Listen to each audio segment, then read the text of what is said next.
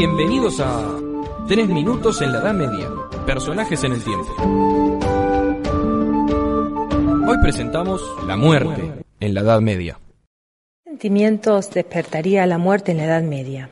Las personas que vivieron en el largo milenio que va del siglo V al XV, ¿habrán sufrido del mismo temor que nosotros tenemos a lo desconocido? La raíz de nuestro miedo parece anidar en que cuando nacemos la única certeza que tenemos es que vamos a morir y sin embargo no podemos saber ni calcular cuándo y cómo va a suceder. Tan ajena es la muerte en nuestros días y tan solitaria que nos deja con la angustia de no poder compartir con el que muere qué se siente en los instantes finales de la vida. Sin embargo, cuando leemos documentos de los siglos medievales, la muerte parece disfrutar de una presencia naturalizada y cotidiana entre las personas.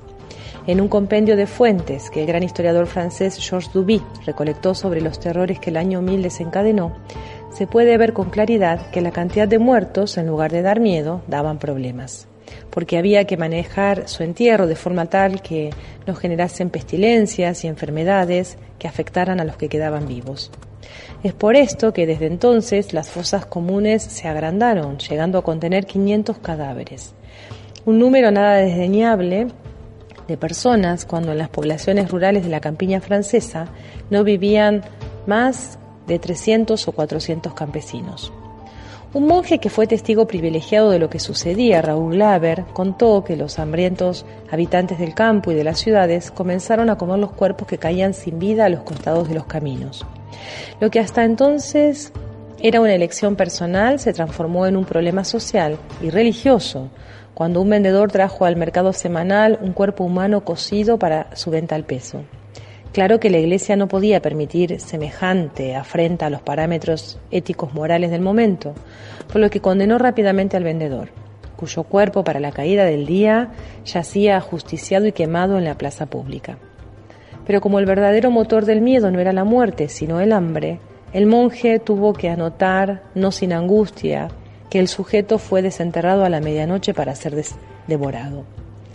En otros documentos, esta vez del siglo XIV y en las lejanas tierras del reino de Castilla, encontramos que los curas párrocos solían quejarse porque los gritos de las plañideras, las mujeres que eran contratadas para llorar, no los dejaban oficiar el servicio o que los campesinos solían referir que alguien se había ausentado de esta presente vida o lo que anunciaban la muerte de algún miembro de la comunidad.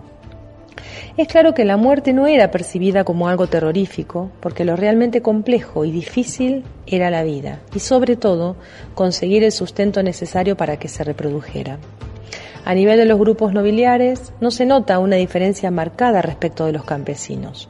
A los números constantes de hijos segundones muertos en batalla hay que sumar la enorme cantidad de bebés que no superaban el año de vida y la larga lista de mujeres jóvenes fallecidas por complicaciones en los partos.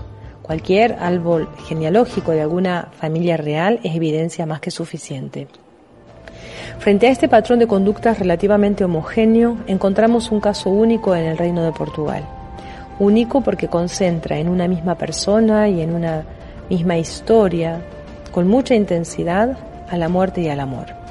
Inés de Castro, asesinada en 1355, fue reconocida como reina consorte póstuma de Portugal en una ceremonia real para la cual Pedro I, su eterno enamorado, hizo que los nobles que la habían asesinado besaran el anillo que brillaba en su dedo sin vida.